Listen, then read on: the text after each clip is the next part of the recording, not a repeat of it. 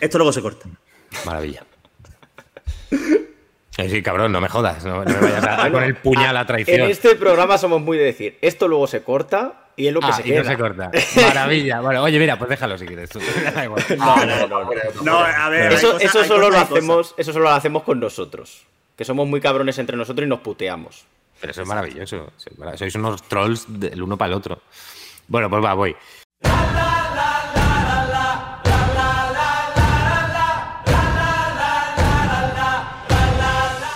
Muy buenas. Bienvenidos a un nuevo programa del Movidas. 11 de febrero del año 2017, que han pasado ya cuatro añitos en el día en el que estamos grabando este programa, porque ya sabes que puedes escucharlo mm, en el día 11 de febrero, en el día 14 de febrero, o lo puedes escuchar en el año 2022. Ya sabes, esto es que dirían los franceses. La preselección de España en 2017, que fue la última que tuvo jurados en, Radio Televisión Española. Desde entonces, el ente público ha huido de los jurados. Se llevaron al calvo de Israel, padecía aquello de... Espérate, David, porque puedes ganar el Eurovisión este año. Y desde entonces, mm, pero no votó, ese señor no votó. Le dijo a Miki que ganaba, pero no votó.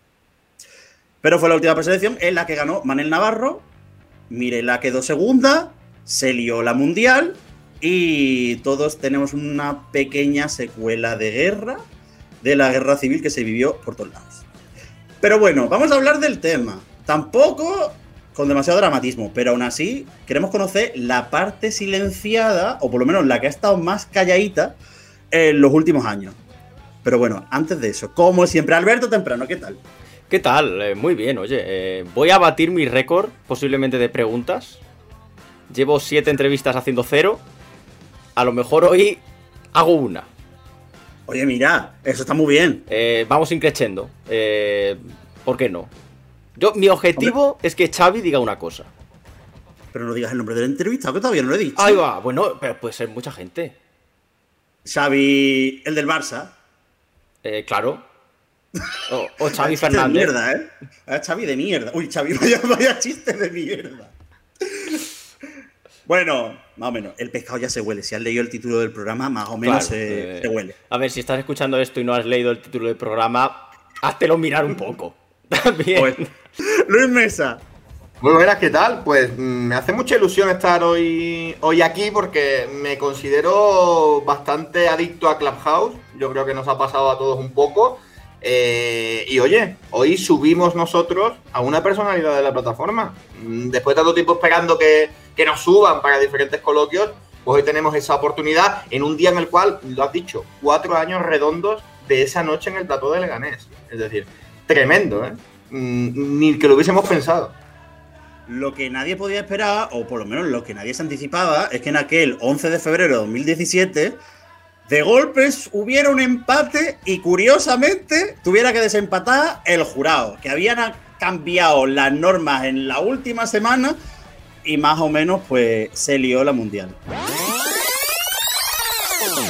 Vamos con lo que tiene, lo que... Mira, un momento. Vamos con lo que tiene que decir Xavi Martínez. El nombre. Xavi Martínez, ¿cómo está, hijo? ¿Cómo estás, Miguel? Bueno, no sé, si decir un Miguel de mierda o, Miguel eras, pero. No, no, no, le tienes, le tienes que llamar de una forma que es moguelao. No, ah, por favor. Ah, vale, vale, vale. Sí, sí, sí. Oye, encantado, encantado, me encanta vuestro podcast, fan. Pero yo, de hecho, moguelao. ah, ya está, ya lo he conseguido, ya lo he conseguido, ya está, ese es mi objetivo. Alberto, te odio muchísimo. Eh, esto surgió un poco de la nada antes de entrar en el, debate, porque obviamente todo el mundo sabe que Blas de golpe empezó a decir muchas cosas en Clubhouse, ya cada uno valora si le parecieron bien o si le parecieron mal, eh, pero la persona culpable de todo esto fuiste tú. Hicimos una entrevista muy bonita, la verdad. Yo creo que Blas, además, en, lo comentaba antes Luis, que es un entorno Clubhouse que te permite tener una naturalidad y, y poder ser tú mismo a un nivel brutal, ¿no? Que a lo mejor con una cámara delante o en otro medio no, pues no te animarías. Y Blas estaba tan tan a gusto que se abrió muchísimo y hablamos de todo, desde el, mal año que ha pasado el pobre perdiendo a su abuela, que era como su madre, y a su padre en muy poquito tiempo. Y mm, desde eso pasando por Eurovisión hasta lo que es su carrera musical y, muchísimas cosas más. Muy interesante, la verdad. Y de hecho nosotros cogimos y fuimos un poco los, típicos alumnos rápidos de la clase y yo cita a Xavi Martínez que veo que está repartiendo likes a doqui- por doquier y digo yo, oye, pues lo único que nos falta es que este señor se pase por aquí, se siente, que hable y de lo que quiera hablar. Y recogiste el guante como un campeón. Y yo te dije cuando tú quieras. O sea, tú, cuando tú me digas ven, yo, yo voy. o sea que lo dejas, bueno, no todo. lo no. dejo todo, exacto.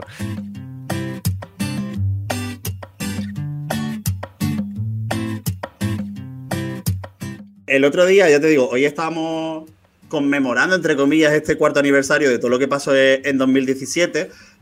Y es verdad que tú has estado bastante silenciado al respecto. Quizás entiendo un poco porque toda la polémica fue un follón bastante gordo. Sí, sí, fue una liada espectacular. Hombre, silenciado a lo mejor no sería la palabra porque yo no me he sentido silenciado por nadie. Seguramente me autosilencié yo. Ujú. Por, por comodidad y porque en aquel momento aquello fue un impacto para mí importante. Fue una dosis de, de, uf, de- de carga negativa increíble. Entonces, bueno. Y luego que mm, con el tiempo también tú ves las cosas de otra manera y, y al final acabas poniendo cada cosa en su lugar, intentas hacer autocrítica. Bueno, todo se ve con perspectiva de una forma mucho, mucho mejor y yo creo que lo importante en la vida es aprender de, de los errores y, y no avanzar con rencor. Yo creo que el rencor te, te corrompe por dentro y, y si quieres crecer el rencor se tiene que ir a, a tomar por saco.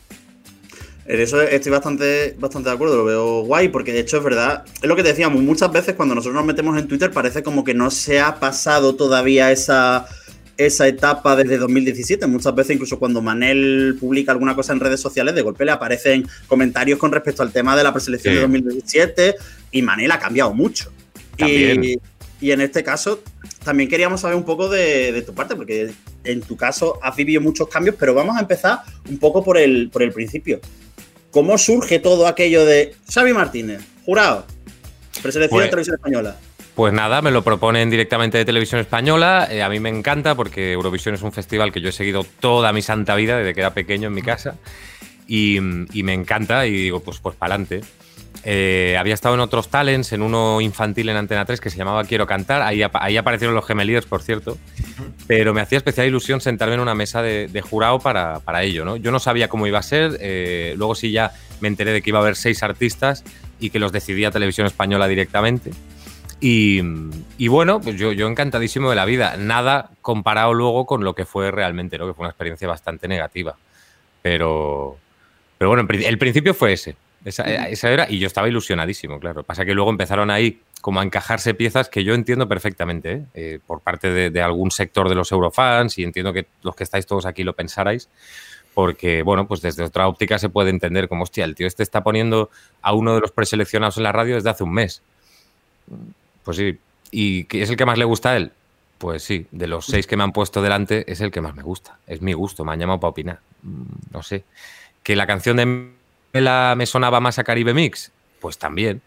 Que yo no entendí el gusto de los eurofans y que a lo mejor eh, pequé de soberbia a la hora de, imponer un estilo musical y yo pensar más en el mainstream, o sea, de lo que teníamos ahí para manejar, ¿eh? Decir, no, no de toda la música del mundo, sino de los seis artistas que teníamos ahí, para mí el más mainstream era, era Manel y era It For Your Lover. Entonces, eso en mi cabeza tiene un sentido.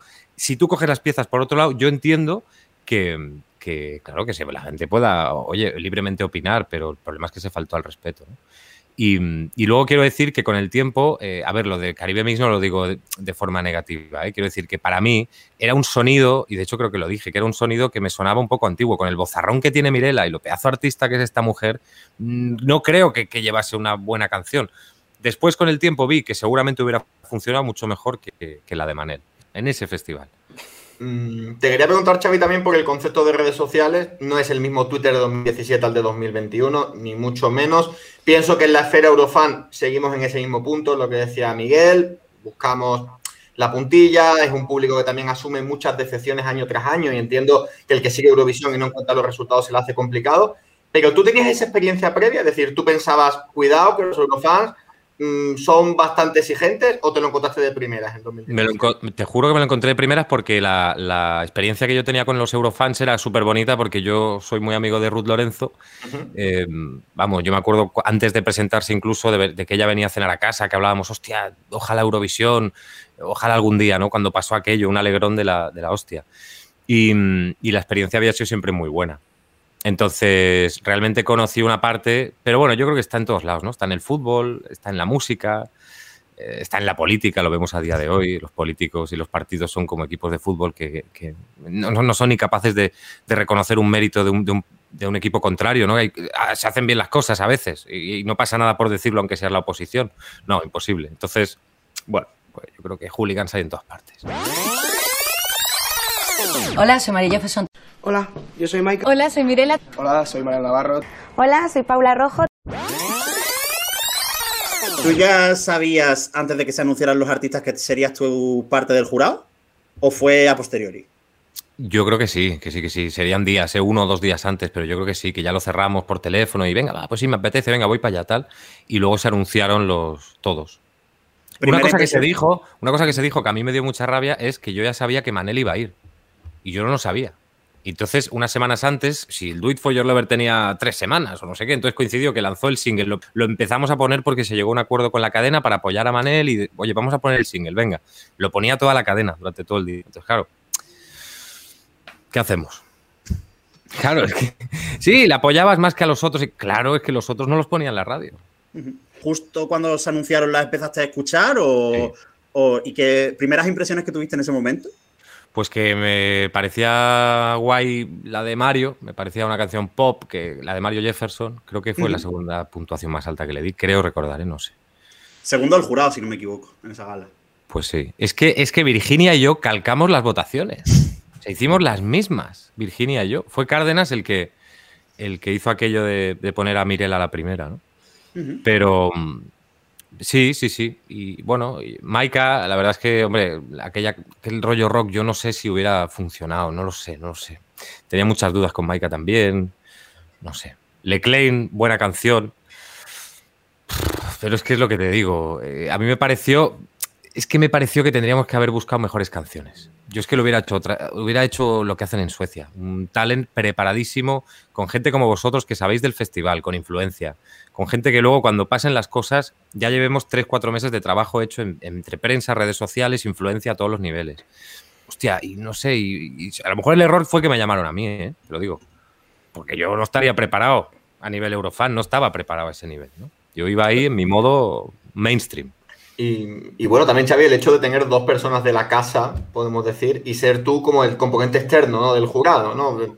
Al final, eh, supongo que gente que cierra filas hacia adentro, ¿no? El presentador de un, del Access del prime time de Televisión Española en aquel momento, Dora Punta, y una figura, Virginia, en Radio 3, magnífica y en cachitos. Venir tú de fuera, quizás, supongo que supone una responsabilidad extra también. Sí, totalmente. Bueno, para mí era un honor, te lo juro. O sea, yo, yo me sentí súper afortunado. Y mm, no sé, eh, me sorprendió mucho el ambiente que había en plató. Había mucho familiar, mucho del equipo de cada uno de ellos y ahí se lió. Bueno, de hecho, la, la- hostia que yo me llevo es de, es de- un miembro del equipo de uno de ellos. Entonces, bueno, pues ya está. O sea, no. Es que no había nada que hacer. Yo me encontré con un ambiente súper hostil allí. Y seguramente, y lo que te decía antes, con el tiempo tú, coño, ves las imágenes otra vez y tal. ¿Por qué mi actitud soberbia de esa noche, que yo me reconocí soberbio en ese plano de televisión? Por, por miedo. Yo voy a ser coherente, lo que no voy a hacer es cambiar mi voto ahora. Eh, lógicamente, Manel Navarro. Manel. Manel Navarro, de acuerdo. Cuando tú enseñas eh, el ego o muestras mucha soberbia es porque tienes miedo, porque algo lo desconoces o porque estás inseguro con algo. Entonces yo estaba en una situación de miedo total. Inseguridad y, y miedo de decir, hostia, ¿qué coño es esto? De hecho, eh, recordamos nosotros, le hicimos una entrevista hace, hace un año prácticamente, casi. Eh, cuando empezó todo el tema del confinamiento, empezamos a hacer algunas entrevistas y hablamos con, con Ander Pérez, con la mitad de Ander May. Y una de las cosas que nos decía es que él en esa preselección, que era uno de los compositores de Mirela, que esa noche no fue a la gala, que él decidió que se iba al cine con, con su mujer, porque digamos que aquella semana fue bastante tóxico el, el ambiente en general y que quería apartarse un poco de, de toda esa situación.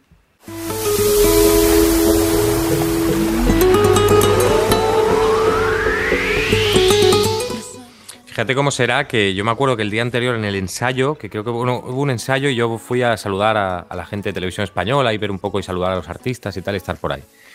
Y, y me senté, conocí a Mirela y estuvimos hablando un rato también con su manager y tal. Y bueno, una niña encantadora. Yo la conocía antes de, de los musicales, pero repito que tiene un vozarrón tremendo y creo que esa canción no le hacía honores a la voz que tiene ¿eh?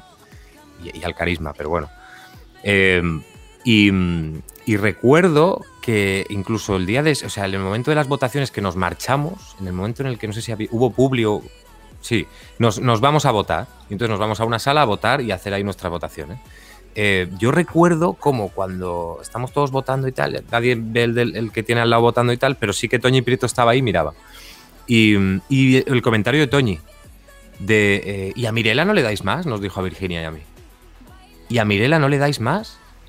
Y entonces tanto Virginia como yo, que estábamos muy de acuerdo, dijimos, bueno, es que nos parece un sonido un poco antiguo, un poco, no sé, un pachangueo raro y tal. Y bueno, pues no sé, nuestra opción más mainstream pa- para, para convencer a, Europa, pues de lo que tenemos aquí, nos parece mejor esta de Manel y tal. Ahí coincidimos. Pero sí que me sorprendió porque luego vi mucha gente que, que acusaba a Toñi Prieto de, de haber manipulado algo. También era como, hostia, si hubieran estado en esa sala, que casi que, entre comillas, nos dijo Toñi, oye, ¿por qué no le dais un poco más a Mirela?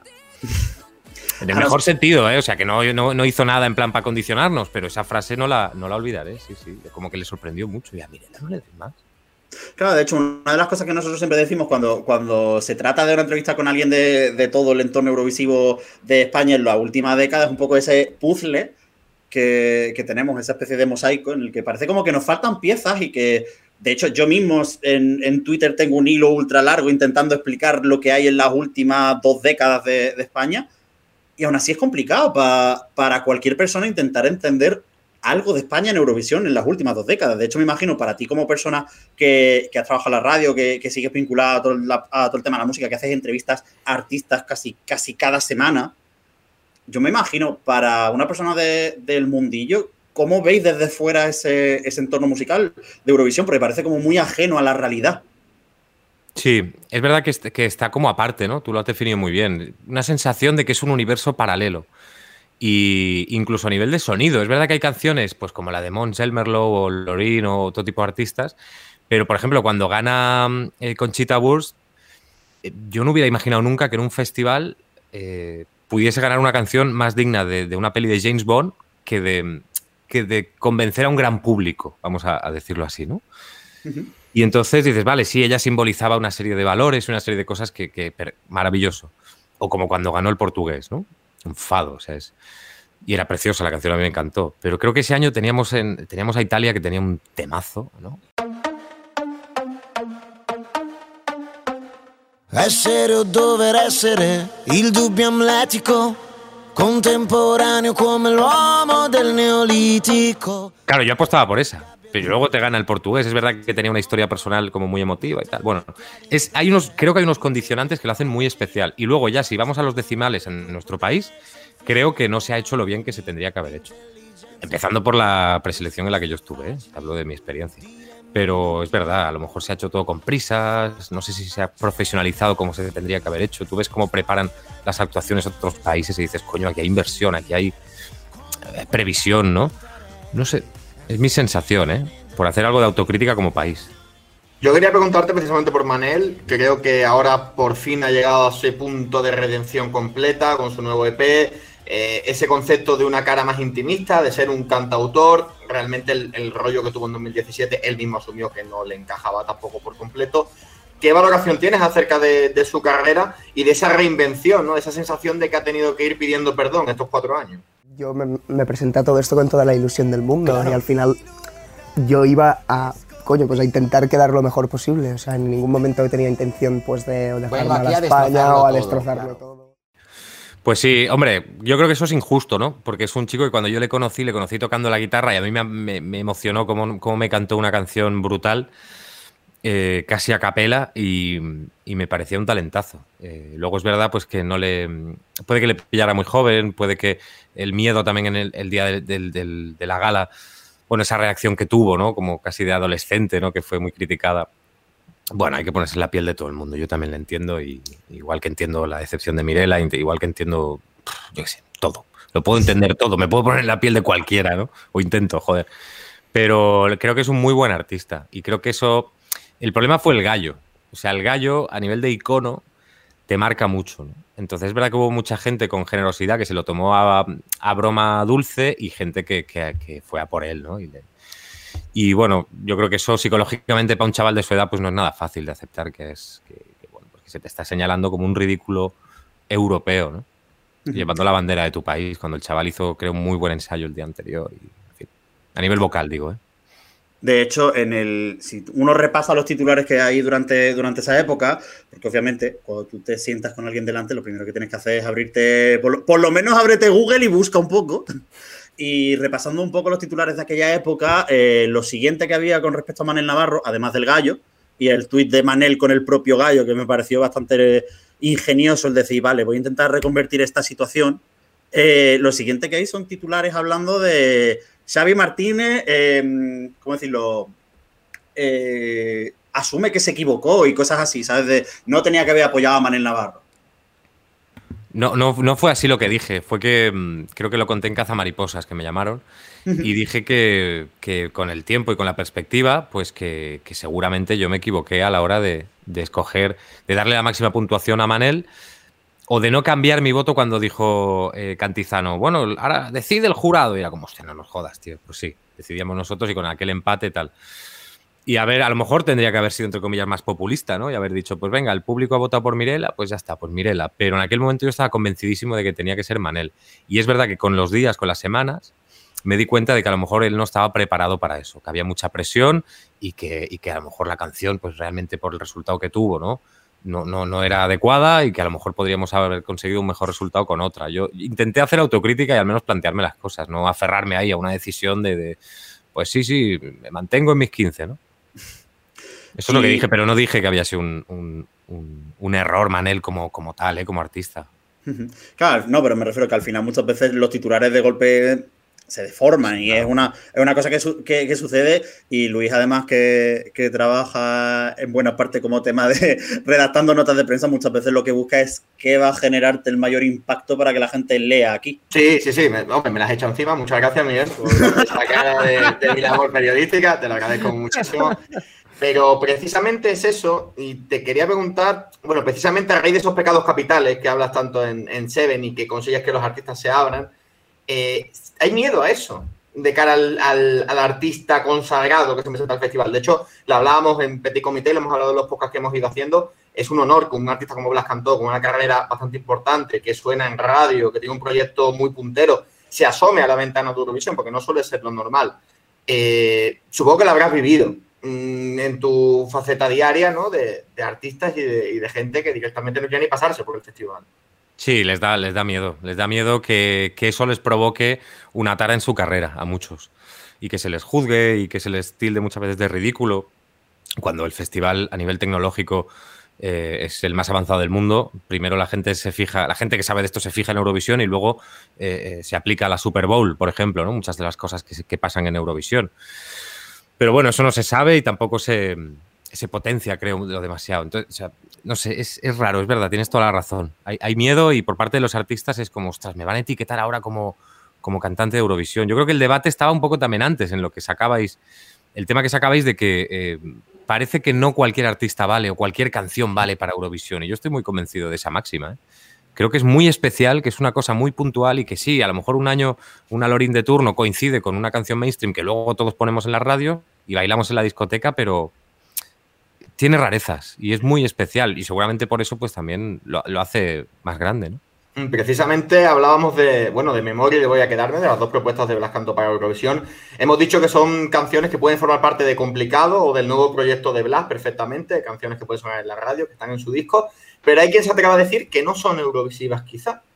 Y eh, nosotros somos los partidarios que mejor tener una canción de un artista que se muestra como tal a no tener una cara impostada. Pero, ¿qué opinas de eso? Es decir, de esos revamp, de, de volver a producir las canciones para que suenen a Eurovisión, de crear un producto para Eurovisión, en vez de apostar por el artista en sí. Pues yo soy de tu equipo, yo creo que hay que mandar algo auténtico de verdad eh, y que sea real y que la esencia del artista se, se vea reflejada en la canción, porque al final es arte, estás interpretando, estás comunicando. Cuando tú dices algo que no es verdad o que no estás convencido o que está medio impostado, eso se nota, la gente, el público no lo compra. No, no llega, no, no traspasa ni la pantalla, ni, ni un podcast, ni. No. Y estoy muy contigo. De las dos canciones, seguramente eh, la balada es la que más me gusta para. Eurovisión, desde mi punto de vista.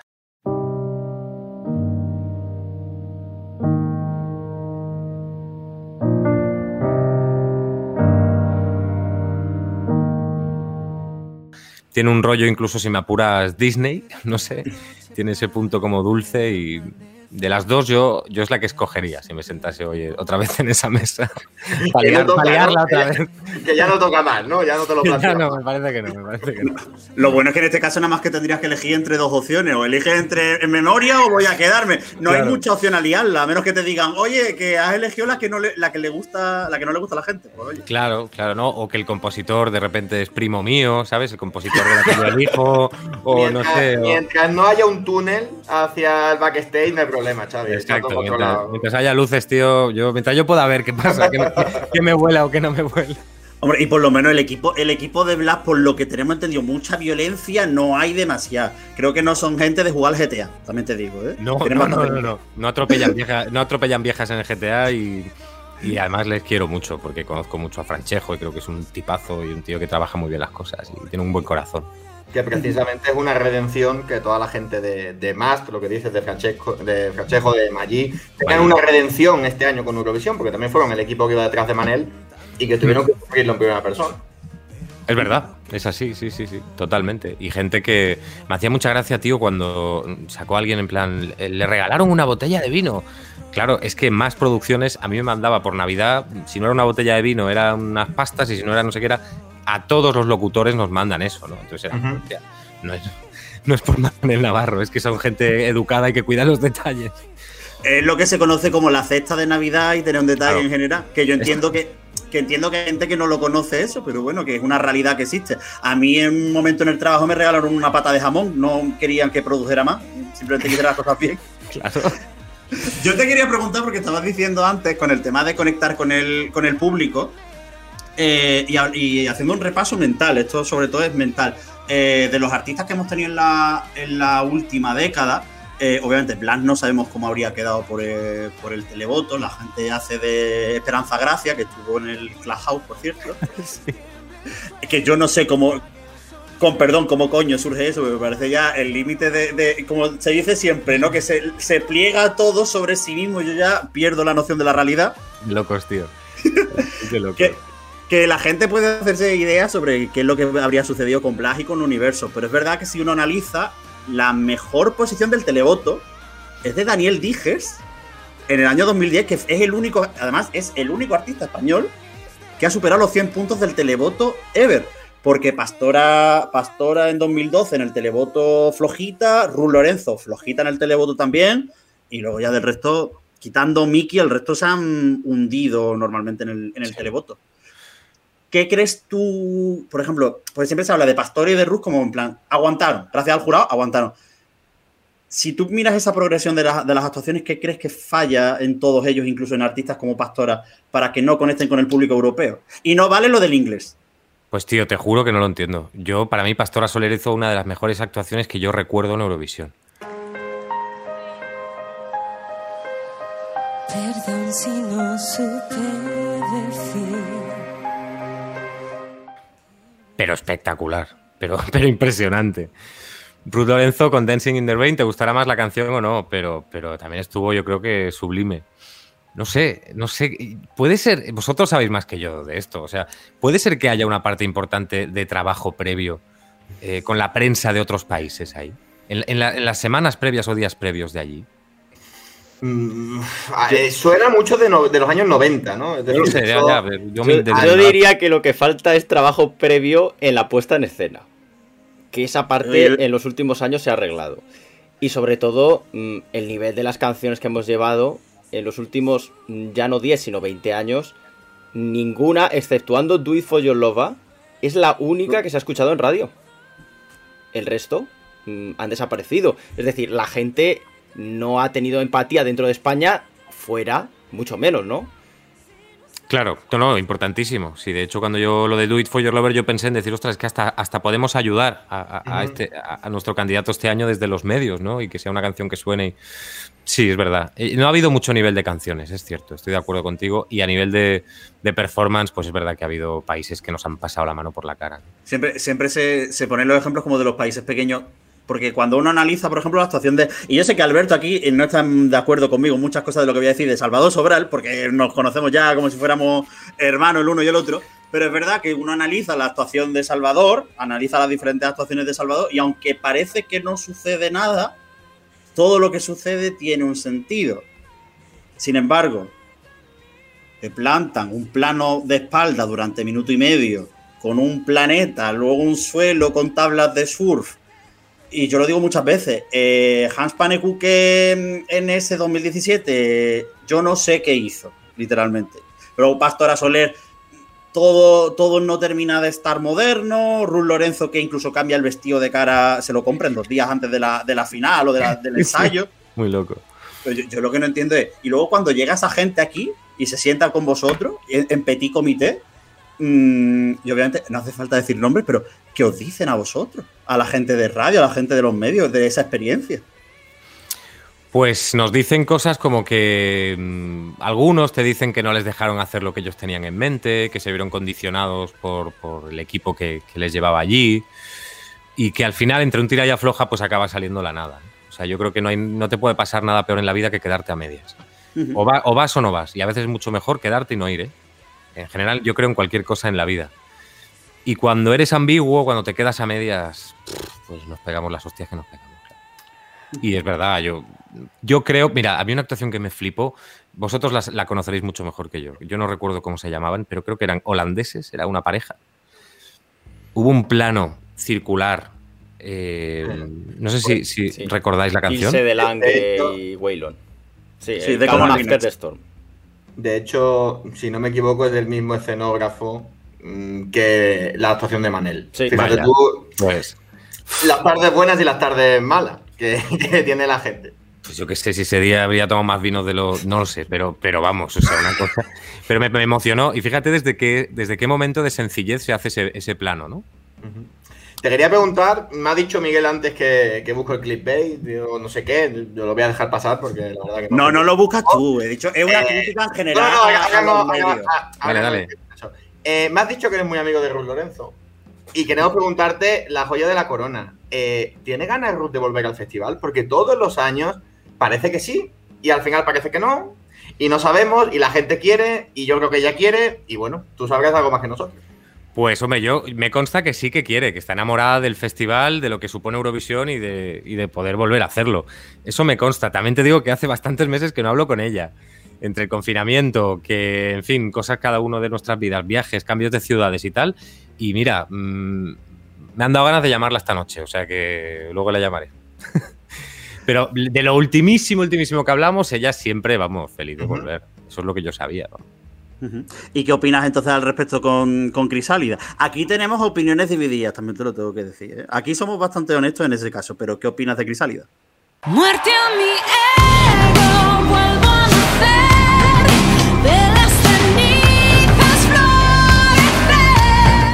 Eh, Crisálida, a mí me parece que es una canción que sí que guarda mucho la esencia de Ruth y, de hecho se lo dije en su día, que me recordaba mucho a, a aquella época en la que incluso nos sonaba a todos un poco Katy Perry cuando, cuando lanzó aquellas canciones con una producción sueca. A mí me gustó. Yo creo que, que el problema de Ruth puede ser hasta de industria, fíjate lo que te digo. Que a lo mejor, mm, si se hubiera hecho otro trabajo de imagen personal, de valores de marca, de artista personal, de otra manera, tendría, tendría más reconocimiento. Creo que es un bozarrón, una artistaza y que. Y me parece un poco injusto que no se la. Se la trate como debería muchas veces, ¿no? O, o se la tenga, creo, en el lugar que merece Ruth. Es una artistaza. Ruth Lorenzo en otro país sería una diva reconocidísima. Sí, a ver, también te digo, mm, si vas a hablar con ella, no le digas que escuche la mitad de los programas, porque en dos de cada cuatro digo que a mí no me gusta. Pero eso ya es un, un debate interpersonal Bueno, entre nosotros. Eso está Bueno. muy bien. A ti no te gusta nada, Miguel. Eso, eso iba a Ah, decir. que no te gusta lo raro nada. sería que te gustara algo. No, no es nada nuevo. Es que estos cabrones se dedican a decirme en todos los programas que no me gusta absolutamente nada, que es una mentira. Miguel, yo para ti soy una mierda. Bueno, no pasa nada. Yo soy feliz. Yo, yo solo, solo espero ser esa mierda calentita que a lo mejor hasta, no sé, le tienes cariño, pero vamos. No, no la dura ya de que han pasado tres días y eso ya no, ¿sabes? Pero Xavi, por Dios. A ver, un lapsus lo puede tener cualquiera. Me ha encantado. Bienvenido, buenas tardes, Xavi de mierda, ¿cómo estás? Creo que bien empezamos tú. Oye, Han pasado cuatro años, pero no ha cambiado nada. Como nombre de programa, eh, puede Xavi funcionar. Martín y otras mierdas, está, está Claro. muy bien. Xavi y sus mierdas, claro. Habrá un sector del mundo Eurofan que si ponemos Xavi Martínez de mierda, probablemente clique más en el. Mira, Seguro. clickbaiting, Luis Mesa, clickbaiting. No, Xavi no, de- no, pero yo no me quedo con tus declaraciones, Miguel. No me hago responsable. Hombre, tú sabes que eres Luis Mesa de Twitter y luego aquí está el Luis Mesa del podcast. A mí no me fastidia. Vale, vale. Pero bueno, eh, por repasar un poco, eh, nosotros, ¿verdad? También que queríamos cuestionarte una cosa. No más que cuestionarte, queríamos preguntarte también algo. Y es verdad no, que pero ya- pues cuestiona lo que quieras, que a mí me encanta. En serio. Habla- hemos hablado ya de todo el mundillo eurovisivo y, y también entendemos que, que hubo una parte, o por lo menos la, la percepción que hay desde fuera, y ahora tú ya, tú ya me corriges, y es como que el episodio de 2017, eh, tu imagen pública eh, se, te deteriora, se te deteriora mucho. Y de hecho es verdad que luego eh, entiendo que los caminos profesionales pues van por otros derroteros y yo no me voy a meter a valorar las decisiones que pueda tomar una cadena o lo que sea, pero es verdad que tu imagen personal se deteriora mucho, por lo menos esa es la Sí. percepción que hay desde fuera. Totalmente. ¿Qué, Total. qué- qué- perdón, eh, ¿qué No, no. valoración haces tú al respecto? Sí, yo lo noté mucho eso porque, porque se me asoció a una palabra y a mí me daba mucha rabia eso y, y pena, que era tongo. Mm, si se me hubiera asociado a otros conceptos como no tienes ni idea de música o no entiendes el festival o la- tal, te lo compro. Es que seguramente eh, tendría más razón eso. Pero cuando se te, se te asocia a tongo, a mí la credibilidad profesional me la tocas y, y- y- y me dolió mucho porque, porque no llevo yo eh, 16 años en esto para perderlo en una hora de televisión española con el share más bajo de los últimos años. Hablando en plata, ¿eh? a, cal- a calzón quitado. Entonces, bueno, pues sí, me dolió. Lo que pasa que es cierto que había un poco otro bando, ¿no? Que era el bando, entre comillas, que no le gusta nada Eurovisión y que siempre dicen que siempre hay mucho lío y que es muy tóxico y tal, y que, decían, oye, tú, vamos, estás años luz de esto, ¿no? Tú suda de esto. Si tú mañana te sientas con, yo qué sé, con Pablo Alborán a hablar de su disco y, y eso es lo que importa de verdad y ese es tu día a día, eso ha sido un día en tu vida, ¿no? Pero sí que es verdad que al, asociarse a la palabra tongo yo lo noté y a mí no me gustó nada, claro. ¿Y cómo es ese proceso de travesía entre ese bajón, vamos a decir, de imagen pública y ahora la situación en la que te encuentras? Que también, es decir, desde fuera lo que se te ve es que estás disfrutando con lo que haces. Eres un tío de las redes sociales, de, te gestionas de puta madre, y, y te lo digo como community. Eh, me, fa- me fascina mucho esa capacidad de reinvención. ¿Cómo vives tú ese proceso, esa travesía? Pues joder, muchas gracias, tío. Pues muy bien. O sea, yo cuando no renuevo con prisa, con, con los 40, se me acaba el contrato y, me cuentan que la nueva dirección quiere poner un rumbo distinto a la emisora y quiere que sea mucha música, mucha radiofórmula y, y se cargan los programas. Entonces no querían programas, no querían palabra, eh, locutores que hablen muy poquito, cada cinco canciones, 10 segundos y que no moleste, ¿no? Entonces, bueno, pues no llegamos a un acuerdo porque yo no, no voy a ser incoherente con, conmigo mismo. Yo creo que una persona que quiera hacer Radio Fórmula, un chaval que quiera empezar a hacer Radio Fórmula, se lo merece mucho más que yo y lo va a hacer con mucha más ilusión y gracia, ¿no? Y yo lo que quiero es contar historias, hacer entrevistas, investigar, darle la voz a la gente, reírme, crear contenido, generar contenido. Como ya no se podía hacer en ese momento, pues, pues ya está. Entonces dejé la radio en ese momento, eh, se me acabó y, y decidí que tenía que, que encontrar el lugar donde poder contar historias. Y el podcasting para mí es el lugar perfecto. La plataforma Podimo yo creo que es un lugar increíble donde hay unos profesionales del carajo, donde se trabaja muy bien y donde, mm, donde se pueden hacer cosas muy bonitas. Entonces estoy, vamos, en un momento muy bonito, porque además estamos produciendo. Estoy yo produciendo para otros artistas que próximamente veréis que lanzan su propio podcast. Se lo diseñamos nosotros, se lo producimos de una forma muy bonita y, elegante todo. Entonces, bueno, es muy guay. Y, empezar a hacer producciones tanto audiovisuales como de podcasting, pues es otro reto profesional importante. Alberto. Eh, yo una para cerrar ya casi. Eh, si mañana nuestra amiga Toñi Prieto te llama y te dice, oye, dime tres artistas que tú verías perfectamente en Eurovisión. ¿qué le dirías? Y no vale Ruth Lorenzo. No vale Ruth Lorenzo. Yo siempre tengo que meter la puntilla. Me encanta.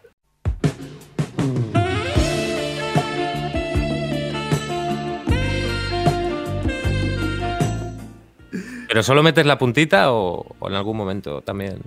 Estamos de, estamos de Acaba- cuarentena. Oye, esto ha cambiado mucho, ¿eh? Que te diga Xavi de mierda en el primer momento y ahora estés en esta situación, yo... A ver, yo no te digo nada, Xavi, pero a mí de vez en cuando. tenemos un compañero que es Dani Fernández y yo muchas veces le digo, Dani, y esta gente empieza a decir que es que le pongo go- voz de golosón. Yo. ¿Qué, le, Goloso, qué le hago? No puedo evitarlo. Pero, eh, ah, chicos, ¿habéis visto que haya puesto hoy esa voz de goloso o no? No, todavía no. No, hoy no, no. Hoy solo te he dicho Xavi de mierda. Pues ya está. Pues mira, eh, ya, volviendo a, volviendo a la seriedad, eh, yo creo que Álvaro Soler es un tío reconocidísimo en toda Europa. En Italia es un ídolo, es juez de, de talents como Factor X allí. En Alemania es un personaje conocidísimo también y que llega a un montón de lugares. En Francia muy conocido, en fin, Reino Unido. Oye, una apuesta ganadora, yo creo que con Álvaro tendríamos un tío con un reconocimiento previo brutal, canciones festivaleras del carajo, porque la cintura, Sofía, o sea, si empezáis a buscar canciones de Álvaro Soler, veréis que, que en realidad a lo mejor son muy eurovisivas también, ¿no? Así que para mí sería un candidato top. Luego ya veríamos qué canción, cómo se hace todo, la performance, lo que tú quieras. Pero bueno, así de previa llamaría y le diría... Toñi, dile a Toñi Aguilar que, que este año tiene que presentar a Álvaro Soler. O sea que... ¿Y algún, alguno más? Así, así alguno que sea de cera, a lo mejor no tanto mm, underground o alternativa, pero alguien que, que no, a lo mejor no esté tan reconocido internacionalmente. Hombre, tenemos mucho talento ahora, ¿eh? eh podríamos llevar opciones más arriesgadas de trap o de, rap, pero yo creo que no, que no nos define mucho. No sé, ¿qué voy a decirte ahora? Eh, mira, presento el martes el single en, en- en Clubhouse de una chica que se llama Paula Mateus. Dijiste que ya no me querías y entendí que todo fue mentira. Es de, es de Bilbao y muy artista esta chica, ¿eh? Muy artista. O sea que podría sorprender. Pues. Ahora, ahora- mira, ahora, ahora sí lo voy a hacer. Xavi. Eh, Ah, está forzado, no, tío. no. lo he intentado. No, lo he no, no, no, intentado. por favor. Nos ha alegrado mucho escuchar esta parte que desconocíamos un poco de toda la historia y el follón que, que se forma en 2017. Obviamente, pues la historia es muy amplia y quien escucha el programa pues sacará sus conclusiones y, y de hecho nos puede creer, no nos puede creer, te puede creer, no, no te puede creer. Sí, claro, Pero- por supuesto. Pero lo importante por lo menos es que, que has podido hablar de esto y de hecho también nos ha alegrado ver el análisis que tú haces en, en global de toda esta, esta situación y nos alegra que te hayas atrevido a, a sentarte aquí, a que yo te diga cosas con un falso tono golosón y que me equivoque diciendo este Xavi de mierda. Nada, Miguel, tío, de verdad que encantadísimo que nada, que sigáis así con este podcast que me encanta, os seguiré escuchando, un placer, Alberto y, y Luis también conoceros y nada, nos seguimos por ahí por las redes, vamos comentando y, y nada, que, que habrá una próxima seguro y, y que aquí me tenéis para lo que queráis. Ojalá, Nos ojalá. alegramos mucho. Nos alegramos mucho de leer eso.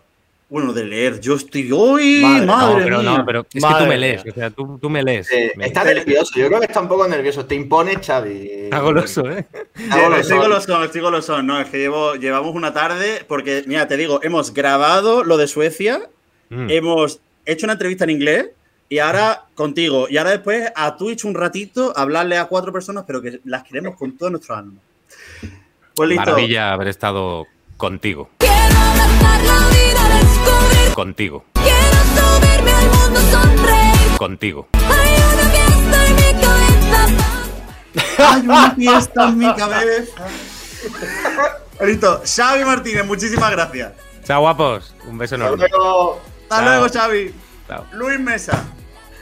Pues nada, pues muy contento, la verdad, muy satisfecho. Una conversación muy, muy liviana, muy esclarificadora y que, y que me ha hecho mucha ilusión, oye. Y Alberto Temprano. Yo lo que digo siempre, toda persona que ha pisado el santuario llamado Plato de Leganés, aquí siempre tiene un hueco. El templo Oye. es, es como, mm, yo qué sé, para los católicos eh, la Catedral de Santiago, para nosotros es Plato de Leganés. Oye, pues nada, que ya sabéis, de parte del servidor de Miguel Eras, nos vemos. Adiós.